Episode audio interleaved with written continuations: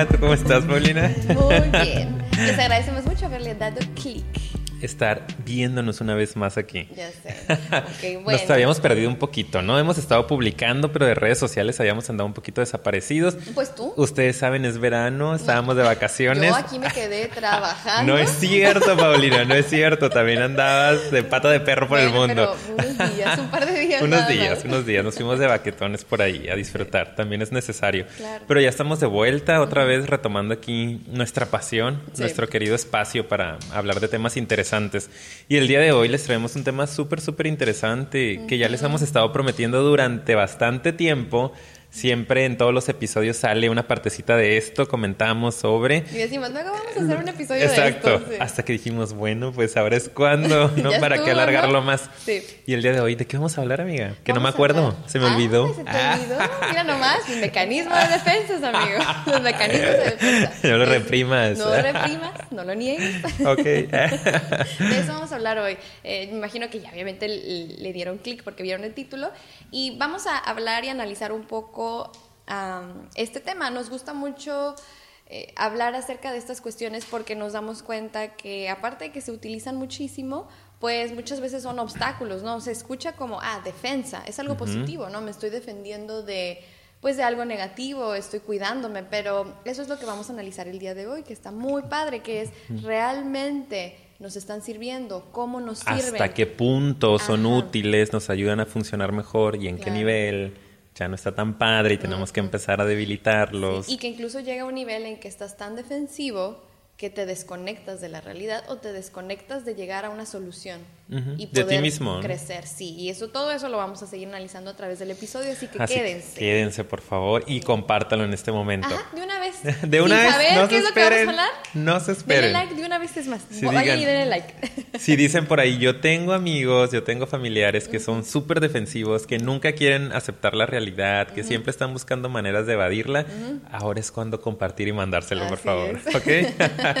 Muy bien, vamos a empezar. Sí, vamos a empezar. Pues lo primero que tenemos que empezar es, eh, pues obviamente definiéndolo, ¿verdad? Entonces, ¿qué, ¿qué, sabemos acerca de los mecanismos de defensa? ¿Qué son? Para quien no esté muy familiarizado, a lo mejor nada más ha escuchado el término, pero ¿qué son los mecanismos de defensa, Ricardo? A ver, ¿qué traemos aquí? Mm, no sé, amiga, la verdad yo no entré a esa clase. Ah. pues miren, de hecho yo aquí anoté unos... ¿Qué pasaste? No te me la pinté ese día. sí, ya me la pinté ese día, me fui al cine, lo siento.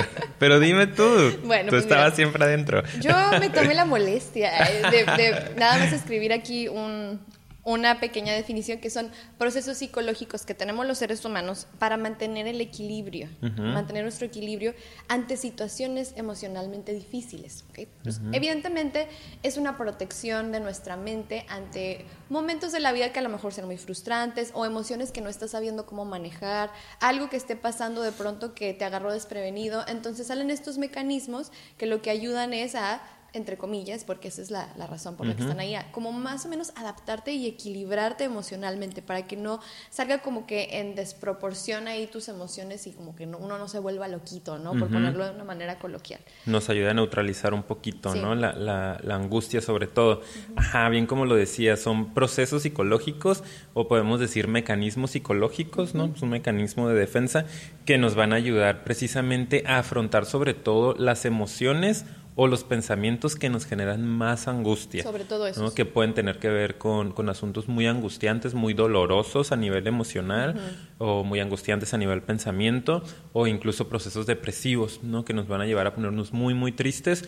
Es un mecanismo que va a surgir automáticamente de la mente, ya lo habíamos platicado en algunas otras ocasiones por encimita, eh, para ayudar a protegernos ¿no? y a no vivir de manera tan tan frustrante, tan, frustrante, tan problemática, tan, tan fuerte estas emociones que pueden estar por ahí, que para algunos pueden ser emociones muy, muy fuertes y para otros podemos defendernos de emociones muy likes. Muy básicas. Exacto, que de repente nada, no queremos estar triste o no queremos sentirnos menos o no queremos sentir que perdimos o que fuimos rechazados y se activan estos mecanismos de defensa y empezamos a hacer interpretaciones que ya vamos a ir analizando más adelante que nos ayudan a no ver lo que es la realidad porque nos genera mucho angustia, ¿no?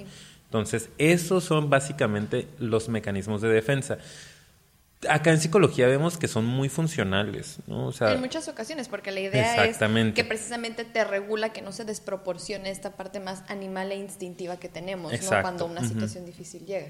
Claro, y no perdernos, ¿no? En, en, el dolor, en la angustia, en la frustración, como lo decíamos ahorita, y que nos puede ayudar a afrontar la realidad de una manera un tanto más neutral o, más controlada, ajá, poco a poco. El punto es que se vaya accediendo a la realidad poco a poco. Yo creo que el problema es cuando de plano no accedemos a la realidad y utilizamos solo los mecanismos de defensa para bloquearlas, ¿no? Que lo analizaremos un poquito más adelante. Pero en un primer momento los mecanismos de defensa sí son útiles para, para el afrontamiento de la realidad, sí nos ayudan a amortiguar, ¿no? Esos golpes de, de, angustia, de dolor y poquito a poquito irlos eh, pues empezando a manejar o asimilar en nuestra cabecita. Entonces es algo que tenemos los seres humanos, que es algo positivo, que nos ayuda en un primer momento. Sí, pues de, entrada, por eso creo que la palabra amortiguar es muy interesante para quien recién esté escuchando por primera vez de este tema y a lo mejor nunca había escuchado acerca de los mecanismos de defensa. Amortiguadores, creo que es la palabra interesante, como que de alguna manera llega algo que puede generarte un shock, un trauma, o algo tan básico como una incomodidad y no puedes afrontarlo muy bien, estos son mecanismos que amortiguan esas sensaciones. Muy importante aquí también eh, hacer nota de que son inconscientes. obviamente... Es un proceso inconsciente. No nos damos cuenta que estamos eh, teniendo en un momento o sacando un mecanismo de defensa en una situación. Entonces, por eso es bien interesante el tema de hoy, porque incluso vamos a hablarles un poquito más adelante para que se queden de algunos ejemplos de los mecanismos que nosotros vemos que son más comunes, para que igual también ahí tanto se puedan identificar o identifiquen a otras personas, ¿no? Porque esto, o todos hemos usado en alguna medida diferentes mecanismos, no es nada más de que, ay, yo uso uno y este es mi mecanismo por siempre, no. Yo creo que sí tendemos a hacer más uno, eh, o dos por ahí que tres, pero en general todos podemos utilizar cualquiera de estos porque pues para eso están, ¿verdad? Pero son inconscientes y por eso es interesante que escuchemos a lo mejor esta parte para ser consciente de qué manera a lo mejor estoy utilizando demasiado un mecanismo. Y como dijiste ahorita, pues ya no estoy sabiendo ahora sí que resolver el problema, sino nada más prolongar este amortiguador y estar como con la pura defensa, defensa, defensa, sin hacer una introspección adecuada acerca de cómo realmente puedo trascender esto, que esa es una palabra que me gusta mucho, cómo puedo crecer y aprender a, tener otro tipo de herramientas o recursos y no tener que siempre estar nada más amortiguando, amortiguando, amortiguando el problema, ¿no? Que eso es la parte que, que yo creo que mucha gente se encuentra en situaciones en las que, ¿por qué sigo repitiendo los mismos patrones? ¿Por qué tengo este mismo problema en diferentes eh, situaciones o con diferentes personas? Si ustedes alguna vez se han preguntado eso, es probable que por aquí esté más o menos algún tipo de luz que les pueda llevar a tener un poco de claridad. Exacto. Un poco. Un poco. Hay que ir a terapia si quieren más claridad, mayor apertura y mayor conocimiento. Y tiene que ver precisamente con eso, ¿no? Eh, la parte de, que son inconscientes creo que sí es bien importante mencionarlo. Igual lo, he mencionado en otras ocasiones, porque no es algo que hagamos eh, digo, valga la, la, la parte de la, de la repetición conscientemente, ¿no? No es algo que hagamos conscientemente, no es que yo no quiera ver las cosas conscientemente, no es que yo no quiera afrontar la realidad conscientemente, sino que es algo que surge como una parte un tanto instintiva, podríamos decir, ¿no? Es una parte instintiva del ser humano en la cual pues a nadie nos gusta sufrir, a nadie nos gusta angustiarnos, a nadie nos gusta contactar con el dolor o con todas esas emociones, incluso el coraje, ¿no? la, ira, emociones negativas. No nos gusta reconocerlas, no nos gusta contactar con ello y naturalmente la, la mente eh, manda estos mecanismos para protegernos. Son mecanismos que también normalmente son aprendidos, o sea, inconscientemente, pero los adaptamos de nuestros pues figuras principales que son papá, mamá. Normalmente tendemos a manejar los mismos mecanismos en la familia. No te das cuenta que si tendemos mucho a proyectar, pues a lo mejor nuestros papás también son personas que proyectan mucho, oh, ¿no? Si racionalizamos mucho, que los vamos a explicar un poquito más adelante, solo algunos para que se den una idea, eh, nuestros papás o nuestros hermanos también son personas que tienden mucho a la racionalización. No siempre, pero tendemos a aprender estas formas de negar o afrontar la realidad eh, de nuestras figuras más cercanas. Y se nos van haciendo completamente inconscientes, automáticos, muy mecánicos y nada más vamos ya en la inconsciencia después repitiéndolos, ¿no? Y nos van privando precisamente pues de trabajar con lo, importante, lo importante. Y de hecho ahorita que, que comentas esta parte de pues no sé, o sea, cómo trabajarlo, ¿no? Y, cómo eh, que lo que oímos es a estas emociones. Eso yo creo que es bien importante. Salen de manera inconsciente porque inconscientemente también huimos mucho a nuestra parte animal e instintiva. Ah, socialmente incluso se nos enseña que no es correcto sentir ese coraje, que no es correcto sentir tristeza, que no es correcto frustrarte y yo siempre digo lo mismo en varios episodios y si alguien sí nos sigue... Y lo voy a seguir diciendo pues hasta que me muera. para quien sí me oye igual todos los episodios, pero para quien no ha escuchado y a lo mejor recién es la primera vez que, que se acerca a uno de nuestros podcasts, las emociones son positivas en general, ¿ok? Hasta las negativas nos sirven y son necesarias. De hecho, son funcionales. Para entender incluso un poquito mejor este episodio, los invitamos a que vayan a ver el pasado si es que no lo han visto, que es eh, cómo regular y manejar las emociones. Se los dejamos aquí en la descripción y aparte aquí arribita en una pestañita, les va a aparecer ahorita en pantalla. Ah, pero eh, el negar y el estar constantemente creyendo, porque la sociedad nos ha dicho que no te enojes, no llores o no te preocupes, y son cosas que decimos pues muy a veces a la ligera, pero que generan un impacto. Ajá, de una construcción social que realmente sí no, nos pega, como dices, y uno va por la vida pensando que no deberías de tener esas emociones. ¿Sabes qué? A veces la gente siente odio, a veces la gente siente ira, a veces las personas se ponen muy tristes. No es la emoción en sí lo que es negativo, sino lo que haces con esa emoción. Siempre va a ser así, ¿ok? Tu acción en consecuencia. Entonces, para repetirlo y que nos quede muy claro, lo importante aquí no es negar la emoción. Cualquier emoción la podemos aceptar. Las acciones son las que tenemos que regular. ¿okay? Y la emoción en consecuencia va a irse manejando también. y si nos enseñaran eso desde que estamos chiquitos, ¿no? Uh. Ah, es así de simple como lo dices, no tiene nada de malo sentirte como te sientas. No importa que sea catalogada como una emoción negativa, también es parte de la vida, es inherente a la existencia del ser humano. Está bien que te sientas triste, está bien que estés frustrado, está bien que te enojes, ¿no? que, te llenes de ira incluso. Claro que hay que ver qué vas a hacer con esa emoción, de qué manera lo puedes expresar, qué puedes hacer con tu enojo, etcétera.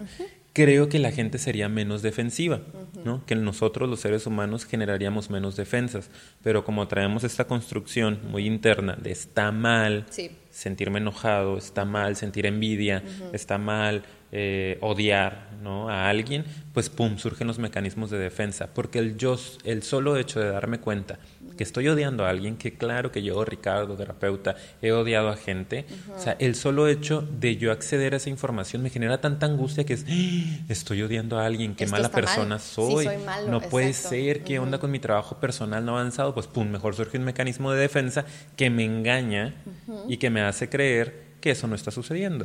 ¿no? Y ahorita vamos a explicar de qué formas podemos engañarnos. Y ya, yo no contacto con que estoy odiando a alguien y a lo mejor digo, ay, la otra persona me está odiando a mí. O, bueno, es que es normal que las personas... Y empiezo a generar mecanismos que me van a ayudar a no contactar con la realidad. Que en un primer momento suena muy padre. No, ay, qué bonitos mecanismos, qué bonito defendernos. Nos ayudan a no sufrir, a no angustiarnos. Sí, está muy padre, está ahí. ¿No? Nos ayudan a ir avanzando y a ir transitando en la vida sin tanto dolor o tanta angustia. Pero creo que es interesante también comentar lo que viene después. ¿Qué pasa, Paulina, cuando no somos capaces de identificar nuestros mecanismos de defensa y cuando vivimos en la inconsciencia total, y cuando solo vamos negando la realidad, no queriendo aceptar ninguna de nuestras emociones o pensamientos negativos o angustiantes? O sea, ¿Cuál sería una parte negativa de estar demasiado defensivos? Pues la parte más importante es que aparte de que no contactas con esas áreas de oportunidad que tienes, con esas cosas de tu personalidad que también tienen responsabilidad o esas situaciones complicadas que tienes que enfrentar porque tienes tanto miedo, ¿no? De, de, de enfrentarte a todo esto, de contactar con la realidad, si lo haces en exceso, jamás vas a poder aprender de ello, que es algo que repetimos constantemente. Una de las funciones, si no es que la más importante de las emociones negativas, es que están ahí para enseñarnos por dónde sí, por dónde no. De hecho, hicimos un post al respecto en Instagram también, por si quieren ir a checarlo. eh, esta reflexión acerca de son necesarias, no hay que oírles, no se preocupen tanto en ese sentido. Claro, preocúpense si quieren, pero me refiero como, ya aquí, ¿no? O sea, súper, yo acá No controles, no controles, amiga. pero hay que fluir con esas emociones, de verdad, no tienen idea de lo mucho que pueden aprender si se permiten vivirlas. El aprendizaje que te llega cuando tú contactas con las emociones negativas, cuando tú contactas con esa parte que te duele, esa parte que te angustia, cuando tú la dejas entrar en ti, te abre un panorama y empiezas a ver las cosas de una manera que dices, wow, y puedes adquirir nuevas habilidades que tú no te vas a imaginar. A que si todo el tiempo estás defensivo, defensivo, defensivo, no vas a aprender nada ni de tu entorno, ni de tu problema, ni de ti mismo o de los demás. Entonces, eso yo creo que es lo principal, que te limita a aprender, ¿no crees? Exacto, que te limita a crecer sobre todo, ¿no? Evolucionar como ser humano.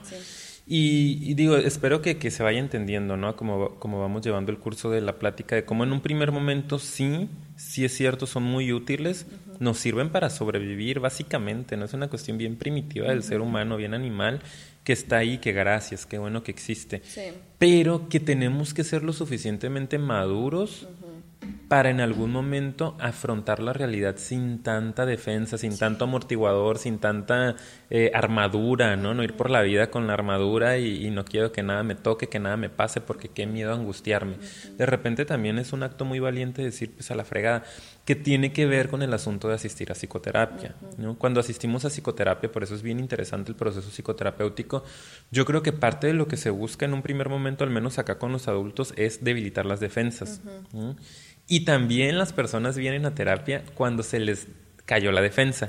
no porque van por la vida bien defensivos, negando todo, por ejemplo, no reprimiendo mucha información y cuando la defensa ya se empieza a debilitar, se empieza a caducar, le digo yo, como que ya no te está funcionando el negar las cosas, ya no te está funcionando el reprimir, ya empieza a surgirte mucha información en los sueños, ¿no? De repente en ciertos recuerdos, flashbacks de traigo esto atorado, este y, y me está generando angustia, es cuando la gente busca busca ayuda. terapéutica, ¿no? Ya lo traías desde hace muchísimo tiempo, pero no habías querido acceder a esa información.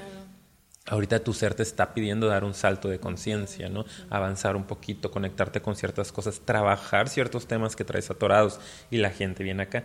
Y pues claro, no toda la vida te la habías pasado, es parte del análisis que hacemos, eh, haciendo esto, defendiéndote de esta manera, utilizando tal mecanismo y ahorita que ya no te está funcionando, pues te encuentras de golpe con la realidad y sí, Pero sabes que es que lo que pasa es que los mecanismos pueden ser muy cómodos. Está muy a gusto. Es una zona de confort. Claro que es una zona de confort, o sea, pues qué padre no ver, qué padre decir es el otro, o no me pasó nada. No, aquí no está pasando nada, todo bien, o tratar de hallarle la lógica al asunto.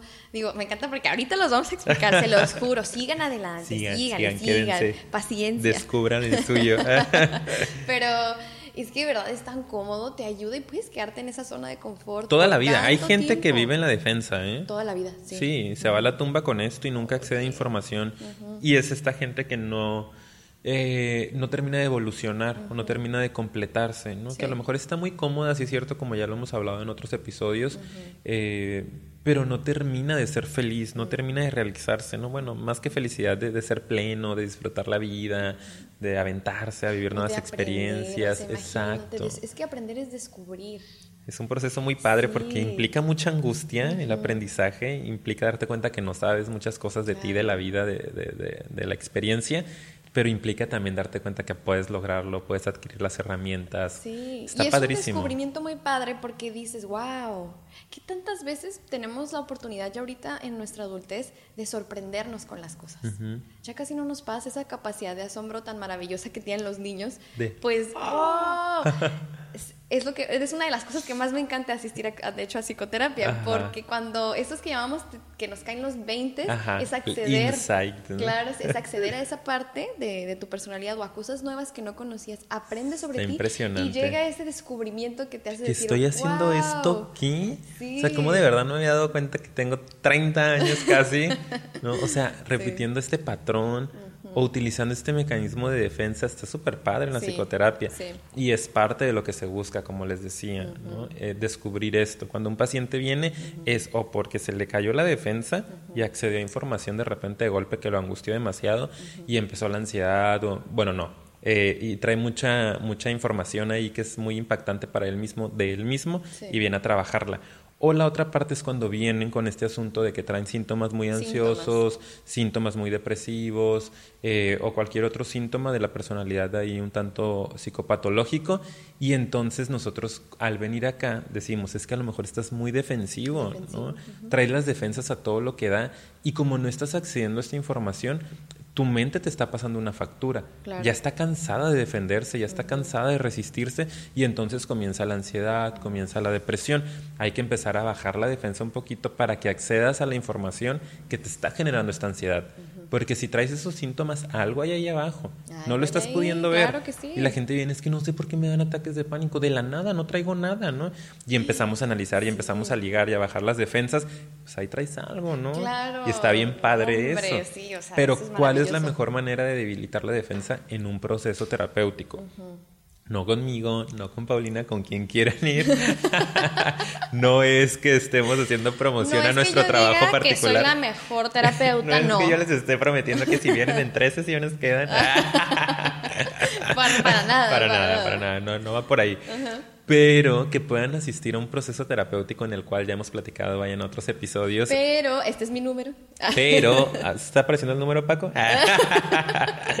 Mis redes sociales, mi cuenta. No, no es cierto. Eh, pero sí es importante que se apoyen de alguien, de un profesional de la salud mental, para conforme vayan debilitando la, la defensa, puedan ir acompañados y bien contenidos afrontando o, accediendo a esa información que es tan angustiante para ustedes y que por algo se ha bloqueado o se ha evadido durante tanto tiempo.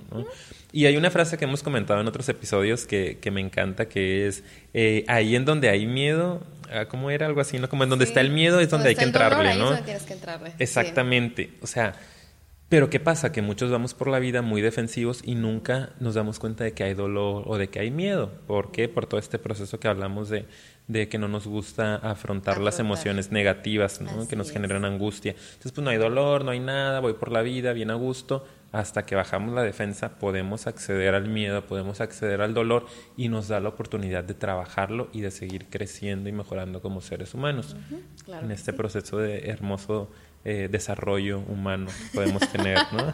Qué poético. me ¿eh? encanta. Ya, me, ya, me, pegó el café. Ya, ya, te pegó, ya te vi. ¿eh? ok, ya me voy a callar ahorita. no, pero... Hasta pronto, nos vemos. pero yo creo que este es un buen momento para ya empezar hablar para de los mecanismos, para cerrar y pues ya se quedaron con la duda, ya se nos acabó el tiempo. No, pero para este hablar de nuestros patrocinadores, Ricardo. Hablar de nuestros patrocinadores. En esta ocasión nos patrocina Museo Jumex. Gracias. En realidad la patrocinadora es la psicóloga Ana, Asensio, que me los trajo de la Ciudad de México del Ella no sabe que fue patrocinada, digo que nos patrocinó, pero nos los están patrocinando. Si tú quieres ser patrocinador, Aquí Por favor, aquí está, están nuestros números y nuestra cuenta. Gracias. bueno, pero ya vamos Aquí puede estar tu cara en mi taza. Ah, claro. Aquí puede estar tu negocio. ¿eh?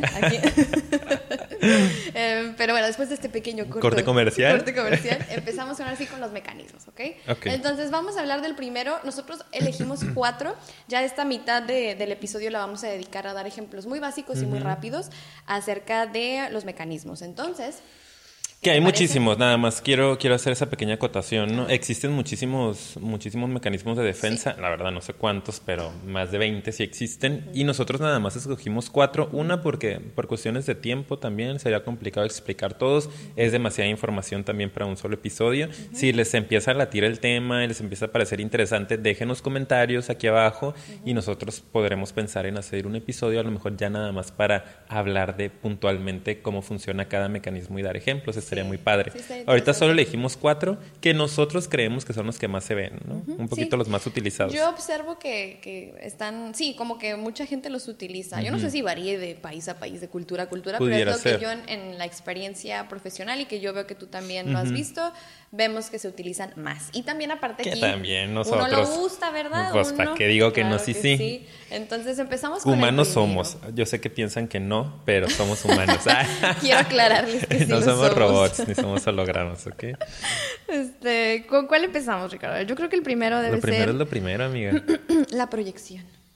¿Qué es eso? Se usa un chorro y la gente siempre es, ¿cómo proyectas, no? Ahí te proyectaste. Ajá, deja de proyectarte. Pero ¿a qué se refiere realmente el que te proyectes? ¿Ok? Entonces, miren, cuando alguien se proyecta es asignarle a otra persona, o más bien literal, proyectarle a otra persona, poner en la otra persona alguna característica, incluso emoción negativa o rasgo tuyo que no te guste.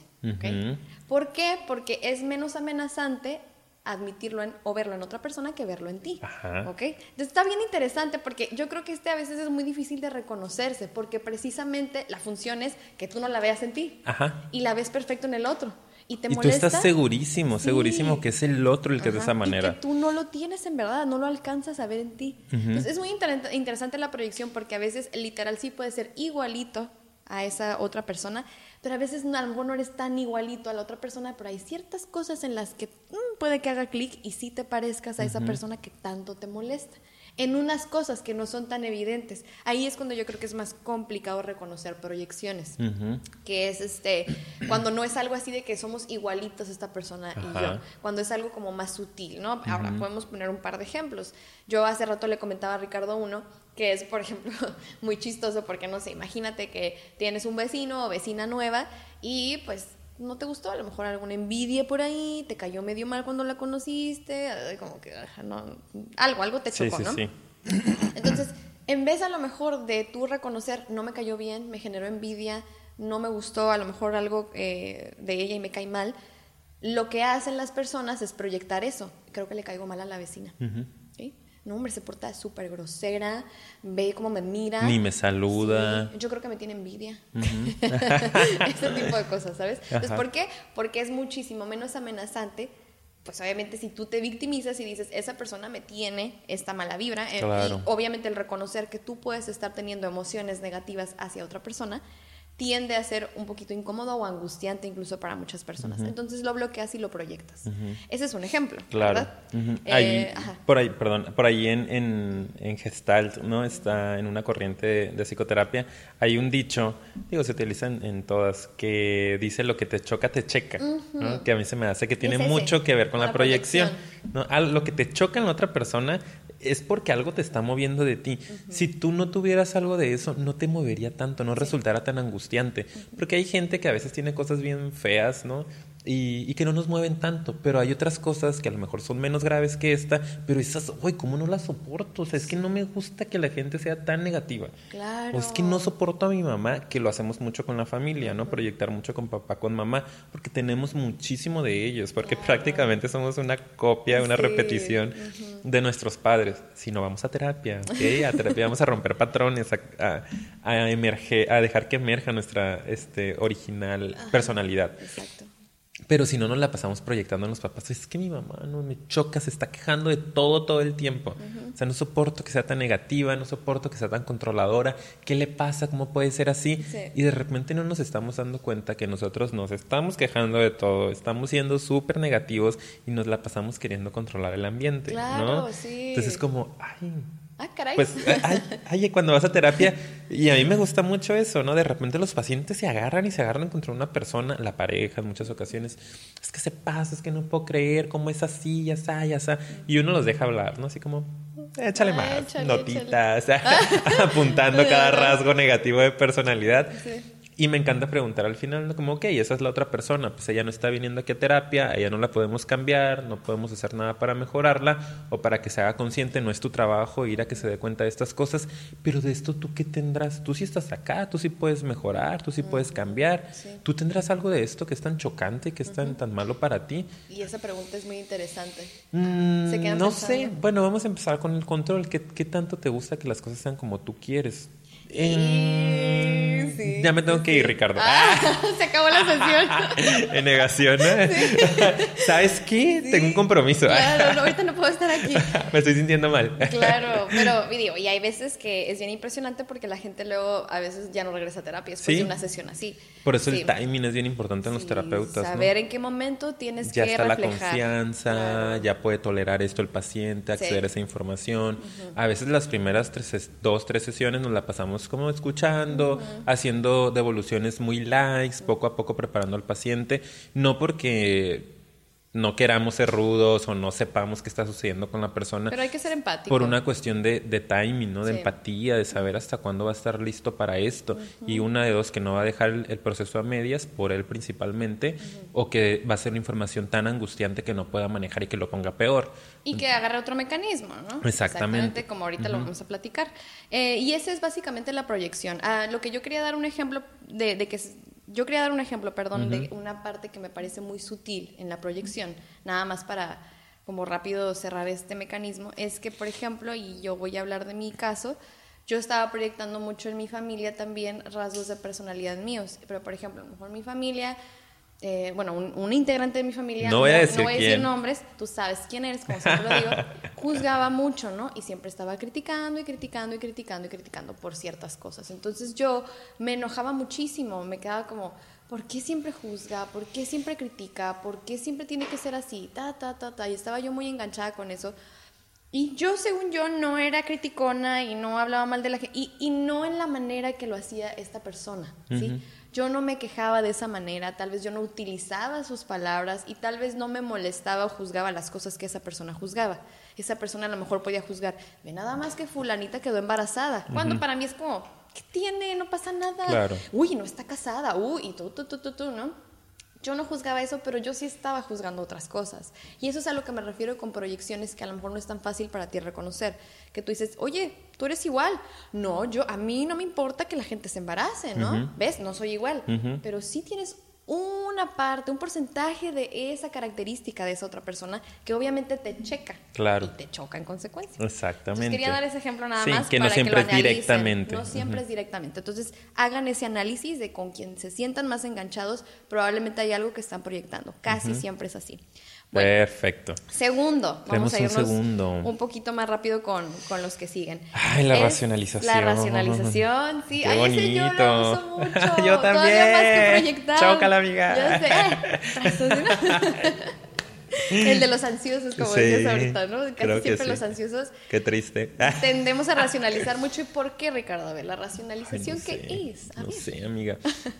Yo creo que la racionalización tiene mucho que ver con querer eh, justificar, ¿no? encontrar explicaciones lógicas a eventos que nos pueden parecer negativos, que siempre volvemos a lo mismo, ¿no? que nos pueden parecer muy angustiantes. Entonces de repente hay un evento por ahí que nos genera mucha angustia, hay una situación que a lo mejor nosotros mismos estamos haciendo, un acto, ¿no? una conducta que realizamos, un enojo, una este, agresión hacia alguien o que incluso recibimos de otra persona y es tan angustiante aceptarla como tal, que preferimos empezar a encontrar explicaciones lógicas, a justificar, lo cual siempre va a bajar la ansiedad. Yo siempre lo he dicho, la información reduce la ansiedad. El hecho de que nosotros sepamos por qué pudo haber hecho eso, es que la otra persona, bueno, pues a lo mejor sí me, me está violentando mi pareja, ¿no? Pero bueno, pues es una persona que ha tenido una vida súper complicada. Eh, que pues también en sus papás él vio mucho esto, entonces pues puede ser también normal que lo esté repitiendo y de repente ya no estás accediendo a la información real que es, te están agrediendo. Y a lo mejor eh, tu pareja no es la persona ideal para compartir una relación tan íntima como una relación de pareja, ¿no? Entonces es este proceso de racionalizar ¿no? Irnos hacia la razón, en lugar de contactar hacia abajo con la emoción, con el dolor, con el coraje, con la angustia, mejor nos vamos hacia arriba y nos conectamos con la razón. Y a través de explicarlo todo y encontrar muchas ideas, nos vamos separando poco a poco de esta parte de acá, que es la emocional. Sí, y esa es la defensa. Ah, también otro ejemplo puede ser encontrar una justificación para el alcoholismo, ¿no? Como, ¿sabes qué? Este, pues a lo mejor... No toma tanto, realmente no creo que sea alcohólico, pero pues es que eh, se le pasan las copitas porque bla, bla, bla, y es que le gusta mucho la fiesta, es que sus amigos toman mucho y seguramente ellos son los que lo están, ¿sabes? Como que empiezas a encontrar explicaciones y te clavas mucho más con la explicación para justificarla y no tener que responsabilizar al otro o a ti mismo de algo que tú estés haciendo. Entonces, yo comento que tendemos a hacer eso mucho los ansiosos, precisamente por lo que acabas de decir. Como porque somos muy inteligentes. Claro. Ey, oye, sí es cierto. Somos personas sobresalientes y tendemos a sobreanalizar las cosas. Tendemos mucho a querer. Ese es nuestro mecanismo, ¿no? Sí, controlar la situación. Y no puedes controlar si no tienes información. Entonces buscas razones para entender el problema. Y lo malo de esto es que, entre comillas, son lógicas, entre comillas, porque muchas veces están basadas en algo completamente ilógico. En tus experiencias. Por ejemplo, me golpea porque yo lo provoqué, ¿no? ahí tú estás justificando a la otra persona, pero pues realmente tú no tienes la culpa. Claro. No Nunca vas a tener la culpa de que alguien te agreda. Entonces las razones no siempre son lógicas, pero tú tratas de encontrarles la lógica, que suene lógico aunque realmente no tiene sentido lo que estás diciendo. Y ese es el mecanismo. Sí. Suena, suena, suena así de eh, irracional, así de raro, ¿no? De- Extraño. De, extraño que dices, ¿cómo? ¿Cómo puede hacer eso la gente? Así funciona el mecanismo. Es bien inconsciente. Para la gente no lo ve. Acuérdense que esto es bien inconsciente. La gente no lo ve. No es que la gente diga, Ay, no voy a buscar una explicación lógica porque no, no quiero sentirme mal. No, automáticamente, ¡pum! Empieza a venir la angustia y empieza a venir la razón al mismo tiempo a matar, a matar, a matar la angustia, a callarla, a bajarla, a debilitarla, ¿no? Y empieza pum, pum, pum, pum, ideas, ideas, ideas para justificar eso. Entonces, por eso tenemos que reconocer si manejamos este mecanismo. Ahorita ustedes pueden darse cuenta si son personas que tienden a normalmente estar mm, pensando demasiado, sobreanalizando las situaciones, buscando Y explicaciones. justificándose mucho ellos, ¿no? Sus Exacto. acciones. Porque te digo, eso yo siento que yo lo hago muchas veces. Si me equivoco o hago algo que yo considero como negativo y ah, me genera angustia, pues puedo que, llegar a justificarme. No, es que lo hice por esto y esto y esto. Es O que yo quería ayudar. No, o tú lo provocaste. Así se lo Sí, sí, el sí. otro por esto y esto y esto y esto. Y acá los argumentos, señorita argumentos, señorita licenciada.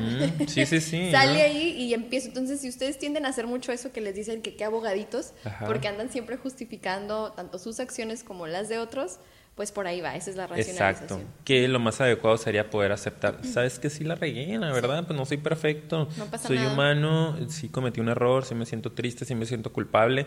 Y bueno, voy a trabajar con eso, ¿no? Para ya no ser tan agresivo, o tan criticón, o tan lo que sea que estemos etcétera. haciendo, ¿no? Sería lo más adecuado.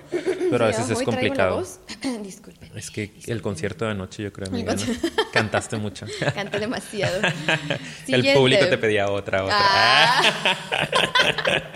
No, yo pensando que yo fui Que a un tú concierto fuiste a ver el tú me con- no, tú lo cantando diste, tú lo diste, en el amiga. escenario.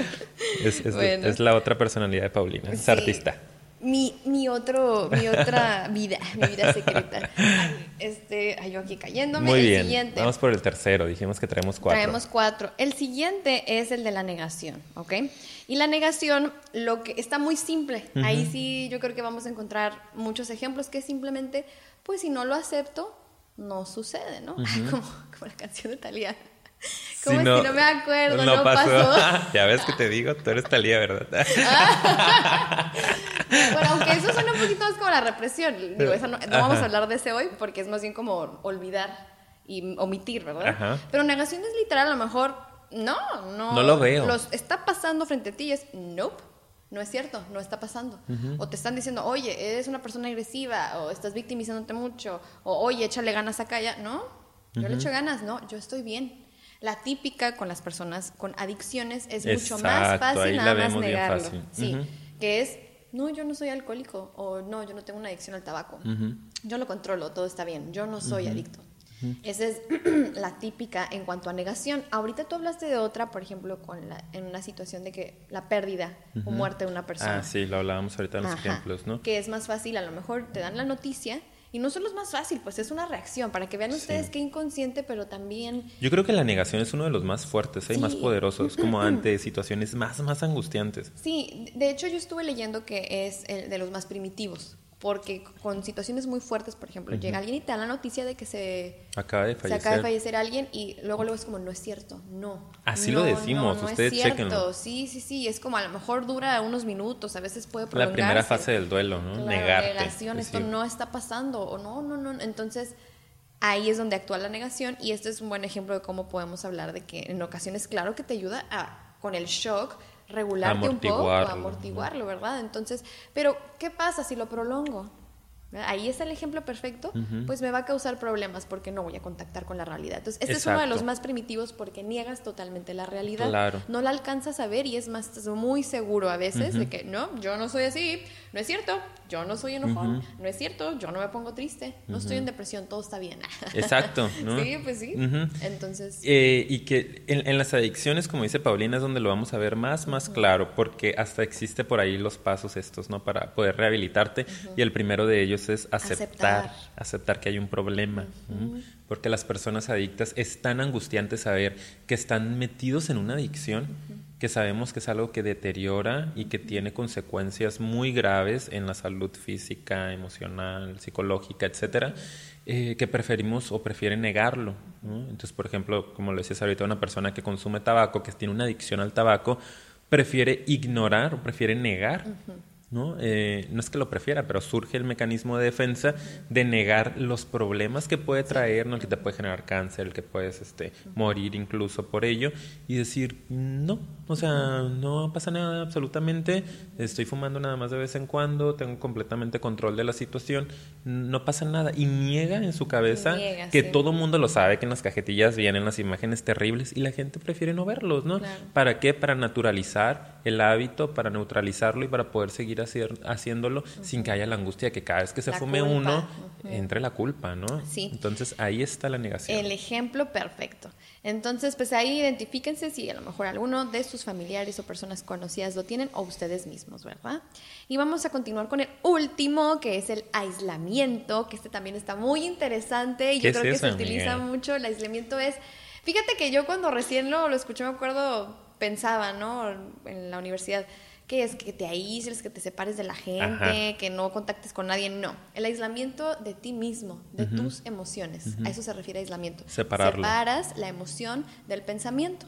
Y eh, normalmente son no sé, por ponerles un ejemplo, ante situaciones o a lo mejor recuerdos de tu vida, traumas o cosas muy feas y difíciles que te hayan pasado o te estén pasando, quitas el componente emocional. la, la diferencia entre la negación y el aislamiento, porque se parecen, es que en la negación tú no lo reconoces. Lo niegas, no está pasando. No ves el problema, no, ves, la situación. Y en el aislamiento lo ves, puedes traerlo a la conciencia, sabes que sí, a lo mejor mi papá o mi mamá tuvieron un accidente, falleció, no sé, alguien que, quise, viví un trauma de pequeño, algo muy fuerte, y lo puedo platicar, pero no contacto con emoción. Pero no pasa nada, yo no siento nada. Nunca me impactó mira, yo estoy bien, estoy como si Y ves a las personas en terapia contándote cosas fuertísimas que les pasaron y aislados. ¿no? Aislados de eso, porque es un mecanismo de defensa. Accidentes, abusos, y que uno se queda, digo, como terapeuta sabes que puede estar operando un mecanismo y que se está defendiendo, pero si te quedas como, está súper fuerte lo que me estás contando y te das cuenta que no hay una expresión emocional. No, pues ya se ha trabajado, algunos dicen, ¿no?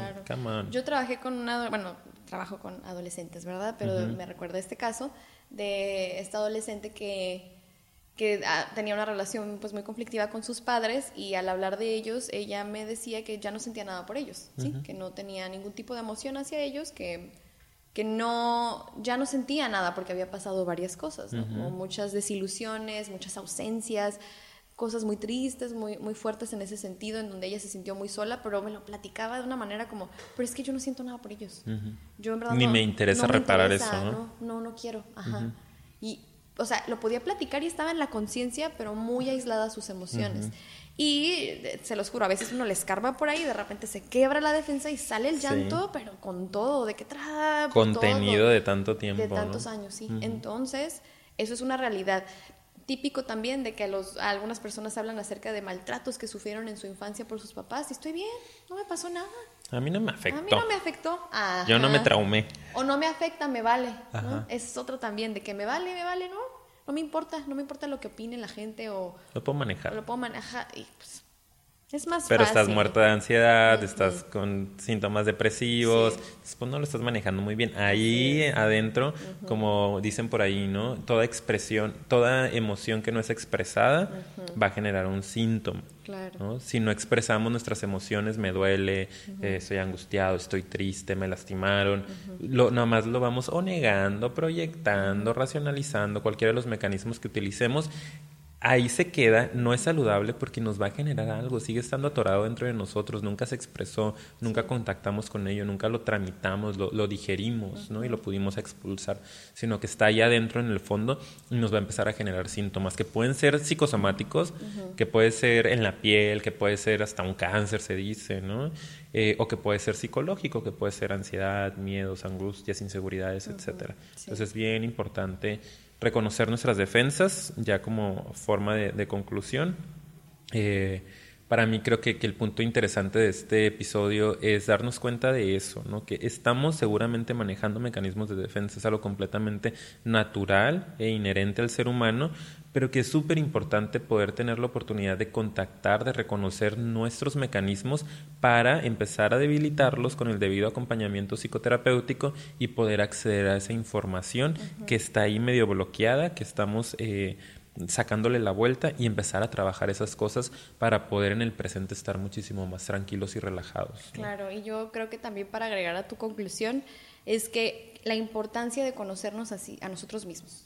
Acuérdense que es que de ahí parte todo. No tiene ningún sentido ir por la vida sin contactar contigo, sin conocerte, sin conocer cuál es la manera en que tú te defiendes e interactúas con el ambiente y a partir de eso puedes afrontar las situaciones difíciles que te pasen. Puedes afrontar la realidad de una manera muchísimo más saludable porque estás con pleno conocimiento y seguridad de quién eres. Y si no tienes ni idea de quién eres tú, entonces partes de una manera bastante tóxica y negativa y confusa aparte. Entonces vas con una venda en los ojos por la vida. Entonces los invito a que afrontemos más la realidad, pero pues cómo lo vamos a hacer conociéndonos a nosotros mismos, ¿ok? Entonces hay que quedarnos con eso, hay que quedarnos con esa reflexión. Muy y bien. les agradecemos muchísimo por haber escuchado todo el episodio y quedarse hasta el final. Eh, la vez pasada, ¿te acuerdas que dijimos, déjenos un corazoncito a los que se quedaron al final? Muchísimas gracias a los que lo escucharon hasta el final. Ahí su like de Fueron como dos personas, pero muchas gracias. Ay, no es cierto, fueron varios después. Sí, me, dio muchísimo gusto. gracias a todos. Eres el mejor, Ricardo Corazón. sí, me encantó que pusieran eres el mejor.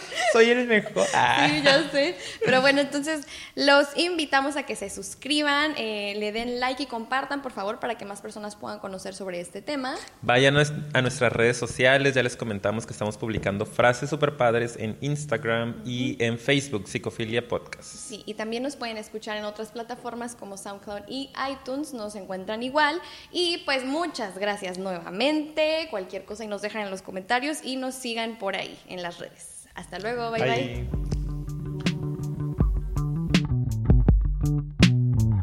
bye.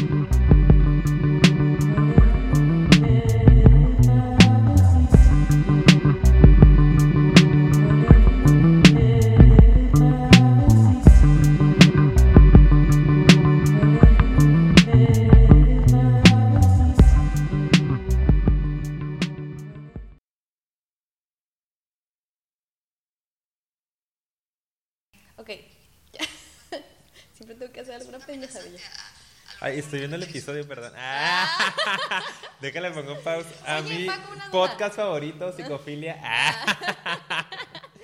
y los veo más tarde. Espera, dime si esto estaría cool.